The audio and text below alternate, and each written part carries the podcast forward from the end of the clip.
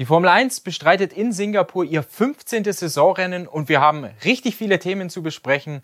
Das Einschreiten der FIA, mögliche Stolpersteine für Red Bull, die große Upgrade-Welle, den Transfermarkt und das bevorstehende grüne Licht für Andretti als elftes Formel 1-Team. Beginnen wir mit der FIA. Da kann man sagen, die Regelhüter, die ziehen die Zügel an und zwar hat die FIA eine neue bzw. zwei neue technische Richtlinien für das Reglement verschickt, die ab Singapur jeweils gelten.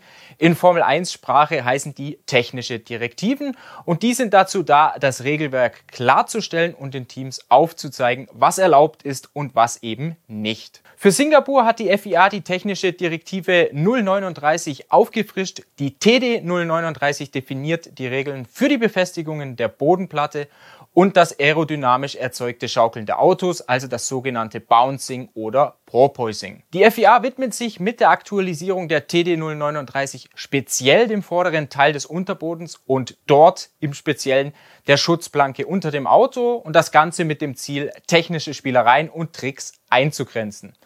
Ja, wozu könnte das Ganze führen? Schlimmstenfalls müssen betroffene Teams mit der Bodenfreiheit rauf und das kostet für gewöhnlich Abtrieb.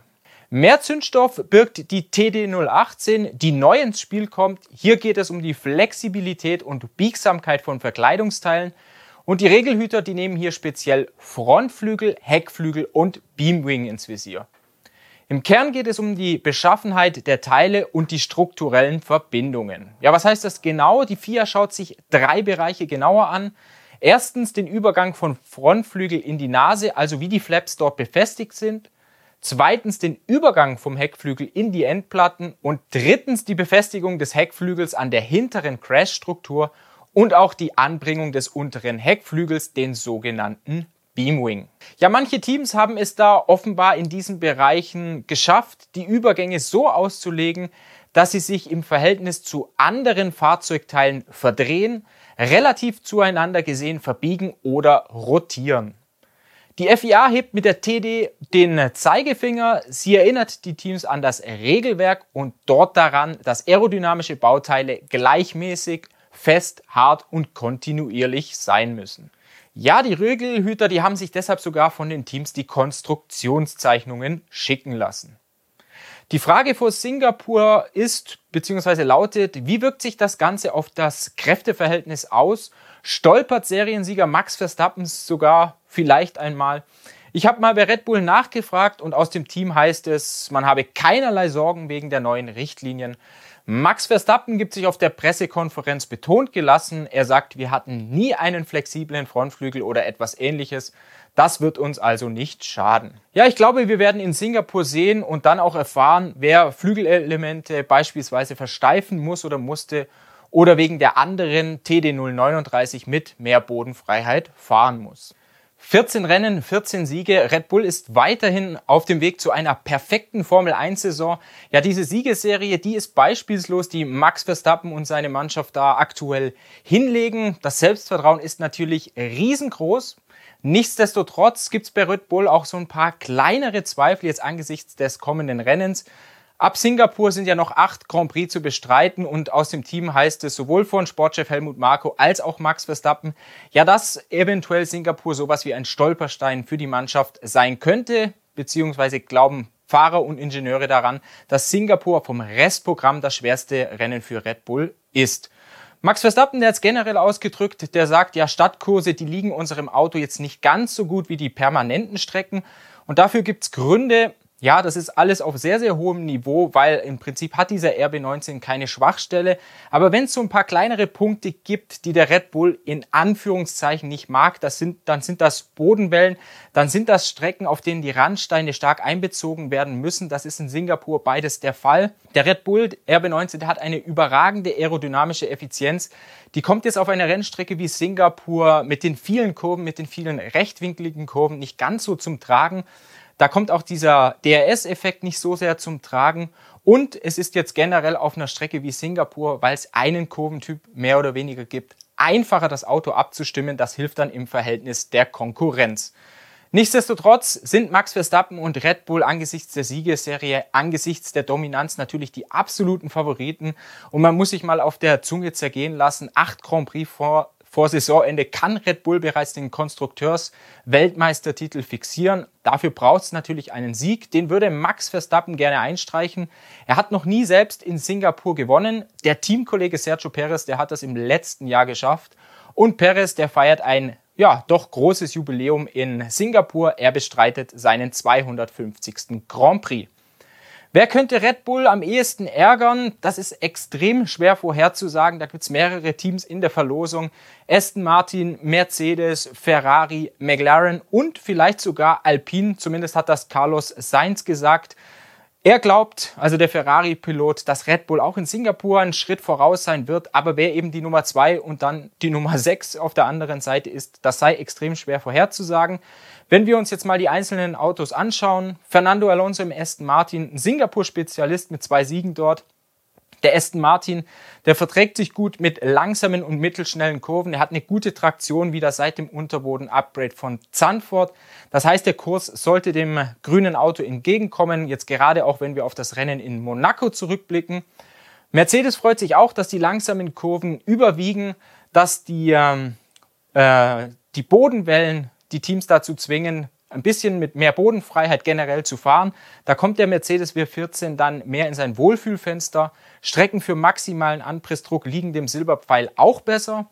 Bei Ferrari, da ist man auch etwas optimistischer, wenn gleich Carlos Sainz sagt, Strecke sollte uns nicht so gut liegen wie jetzt zuletzt in Monza, aber Singapur hat viele Kurven mit kurzen Radien, das heißt die Vorderräder sind nicht so lange eingeschlagen, das ist gut für Ferrari. Auf der anderen Seite die Bodenwellen. Da muss man erstmal abwarten, wie sich der Ferrari damit ja auseinandersetzt. Da gab es ein warnendes Beispiel in Monaco, auch wenn das schon ein paar Monate her ist. Da ist das rote Auto ja ziemlich gesprungen und geholpert über die Bodenwellen. McLaren muss man abwarten, weil das Auto bis jetzt langsame Kurven so unter 120 km/h nicht so gut konnte, soll aber ein Upgrade Besserung bringen und bei Alpine, ja, da freut man sich, weil die Motorenleistung in Singapur in den Hintergrund rückt. Es gibt kaum lange Geraden, dafür viele Kurven. Pierre Gasly sagt, das ist gut für unser Auto. Kommen wir zu den Upgrades in Singapur. Da wird die vorletzte große Upgrade-Welle der Saison erwartet. Bei McLaren da heißt es, äh, ein neuer Heckflügel und im Vorfeld wurde auch davon gesprochen, dass es einen neuen Unterboden geben soll. Bei Alfa Romeo Sauber, da wird es auf jeden Fall einen neuen Unterboden geben. Das ist von Teamseite bereits bestätigt. Bei Red Bull haben meine Kollegen Michael Schmidt und Tobias Grüner, die in Singapur vor Ort sind, schon entdeckt, dass es einen neuen Heckflügel gibt, da gerade eine Aussparung vom Übergang zum Flap ähm, Richtung Endplatte. Das könnt ihr euch auf diesem Foto nochmal genauer anschauen. Ja, und dann soll es auch noch von Alpha Tauri ein größeres Upgrade geben. Ja, und wir werden dann am Freitag erfahren, so bei der Upgrade-Liste, was die Teams da noch alles geplant haben. Ein Team, das hat kein Upgrade, zumindest kein großes für Singapur dabei, das ist Haas. Dafür aber will der US-Rennstall für das Heimspiel in Austin, das ist so Mitte Oktober findet das statt, da will man nochmal eine große Ausbaustufe zünden. Und zwar gibt's dort für Nico Hülkenberg so etwas wie einen Red Bull denn Haas plant, den Red Bull mehr oder weniger mal nachzubauen, in eine andere Entwicklungsrichtung zu gehen und zu schauen, ja, wie wird sich das verhalten, um eben gerade auf 2024 schon mal wichtige Daten zu sammeln und eine Referenz zu bekommen. Das heißt, ein Red Bull für Nico Hülkenberg sind wir auf jeden Fall schon mal gespannt darauf und in Austin erwartet uns dann die letzte größere Welle, was die Ausbaustufen in diesem Jahr anbetrifft. Ja, Singapur wahrscheinlich die anstrengendste Rennstrecke im Rennkalender für die Fahrer. Es heißt, dass sie so über die Renndistanz in etwa an drei Kilogramm an Flüssigkeiten verlieren, also drei Kilogramm leichter werden. Es gibt extrem viele Kurven auf diesem Kurs, wenngleich in diesem Jahr gibt es vier weniger und zwar gibt es Baumaßnahmen in Singapur, was dazu führt, dass der letzte Streckenabschnitt eine andere Führung erhält. Zwei Schikanen bzw. vier Kurven werden ausgespart. Dafür gibt es eine 400 Meter lange Gerade zwischen den Kurven 15 und 16. Und das schafft laut Meinung von Nico Hülkenberg eine zusätzliche Überholstelle, gerade im Hinblick auf die DRS-Zone, die auf der Gerade davor existiert. Da kann man sich schon mal ansaugen, da kann man sich schon mal in Position bringen, um dann eventuell vor Kurve 16 den Gegner auszubremsen. Bremsen ist ein gutes Stichwort. Singapur geht extrem auf die Bremsen, weil man eben viel abbremsen muss, viel beschleunigen muss, weil die Kühlung nicht so einfach ist in diesem leitblanken Dschungel. Und Singapur geht auch stark auf die Hinterachse, auf die Hinterreifen, wobei das jetzt in diesem Jahr etwas geringer ausfallen sollte, weil es eben vier Kurven weniger gibt und dadurch wird auch die Rundenzeit fallen. So die Simulationen sprechen ungefähr von zehn Sekunden, in der, ja, wo die Formel 1 in diesem Jahr schneller sein sollte.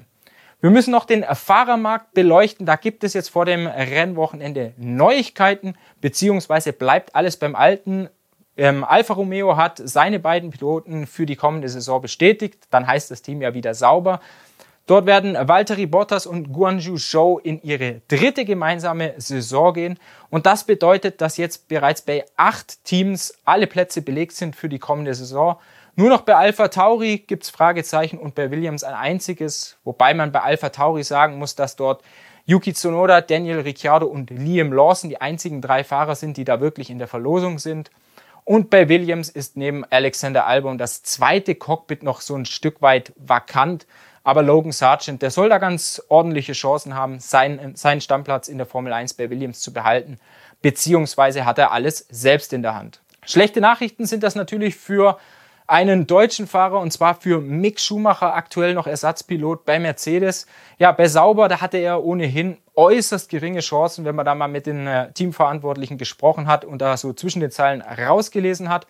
Bei Williams offenbar auch sehr, sehr schwer für Schumacher dort unterzukommen.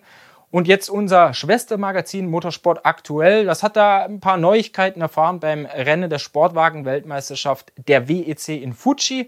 Und offenbar soll es bereits zum Kontakt zwischen Mick Schumacher und dem Alpin-Rennstall gekommen sein. Wie ihr wisst, ähm, fährt Alpin nächste Saison ein großes Sportwagenprogramm in der Langstrecken-Weltmeisterschaft WEC. Da baut man einen LMDH-Prototyp und offenbar ist es da zu Kontakt mit Mick Schumacher gekommen. Und die Alpin-Teamführung, die soll Schumacher auch zu einem der beiden Testfahrten eingeladen haben. Wir wissen jetzt noch nicht, ob Schumi Junior das auch wirklich in Betracht zieht, aber es ist zumindest eine Option für ihn, um Rennen zu fahren und dann womöglicherweise 2024 auch beim berühmten Rennen in Le Mans bei den 24 Stunden am Start zu stehen. Letzte Nachricht vor dem Rennwochenende in Singapur. Da ist jetzt durchgesickert, dass es für, das, für den Andretti-Rennstall, der ja ab 2025 in die Formel 1 will, von der FIA noch in dieser Woche oder spätestens bis zum Rennen in Japan grünes Licht geben soll.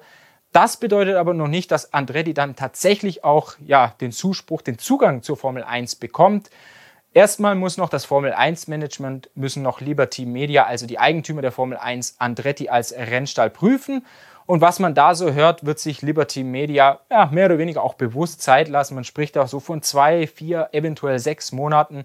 So ein bisschen eine Hinhaltetaktik. Man hofft, auch von Seiten der Formel 1, von Seiten des Formel 1 Managements, dass man vorher mit den Teams noch ein neues Concord Agreement unter Dach und Fach bringt. Das würde bedeuten, dass die Eintrittsgebühr nach oben geschraubt wird. Die liegt ja aktuell bei 200 Millionen. Nach oben geschraubt soll heißen 600 Millionen und die sollte dann Andretti entrichten. Ganz zum Schluss wünsche ich euch ein wunderbares Rennwochenende. Für mich ist Singapur eines ja, der besten Rennen überhaupt. Die Kollegen Michael Schmidt und Tobias Grüner sind an der Rennstrecke, beliefern euch auf automotor und sport.de mit den neuesten, mit den wichtigsten Nachrichten. Und ja, lasst mich doch generell mal in den Kommentaren wissen, was ihr über die neuen Richtlinien der FIA denkt, was ihr über die Bestätigung bzw. Vertragsverlängerung bei Sauber mit Joe und die Bestätigung von Bottas denkt. Hätte der Alpha sauber anders handeln sollen? Ja, mich würde es mal interessieren, was ihr darüber denkt. Macht's gut.